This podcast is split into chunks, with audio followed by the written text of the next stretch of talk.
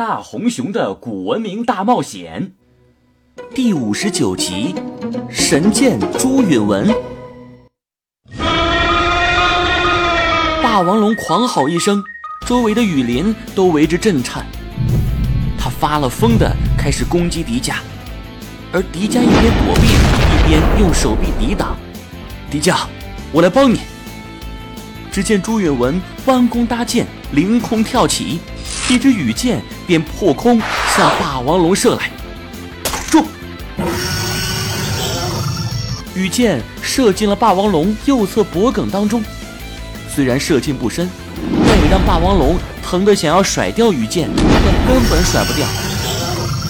大哥哥，好剑法！与此同时，朱允文又射出了第二箭，不过霸王龙吃了一次亏，就很难再吃第二次亏。他的尾巴一扫，带动一阵狂风，羽箭便在空中偏离了方向。可朱允文显然惹怒了霸王龙，霸王龙撇下迪迦，转身过来咬朱允文。朱允文凌空一个后翻，随即射出三支羽箭，其中有一支羽箭射中了霸王龙的下颚，另外两箭击中了他的甲壳，最后落在了地上。朱允文又想射箭。可霸王龙的尾巴已经扫来，他本想往后躲避，谁料却踩了个空。原来身后的石板竟然少了一半，朱允文随之摔倒在地。霸王龙愤怒的眼睛已经成为了红色，他一口向着朱允文咬下，朱允文已经避无可避。烈焰熊掌！一股热浪袭来，等朱允文再睁开眼睛。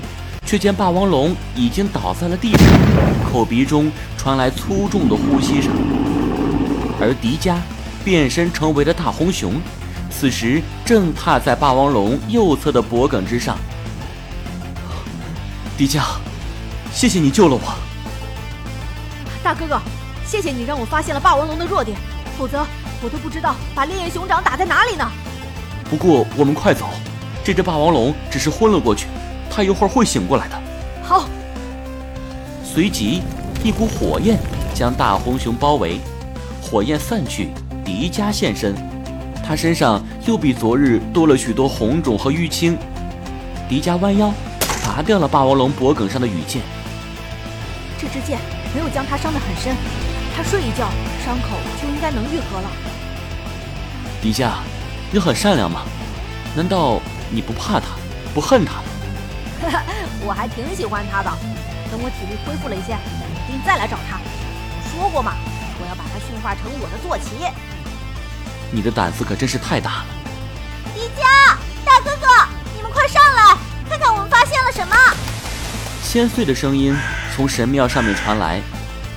迪迦和朱允文赶紧跑上了台阶。这些台阶每一层都有半米高。迪迦刚刚战斗完。才跳了十几层，就体力不支了。我的天，这么高的台阶，难道修神庙的人喜欢迈大步子吗？我倒是觉得，修建这座神庙的人肯定比我们高了许多。这些台阶不适合我们，但可能对他们来说正好合适。嘿，有意思。莫非真的是一座巨人族的神庙？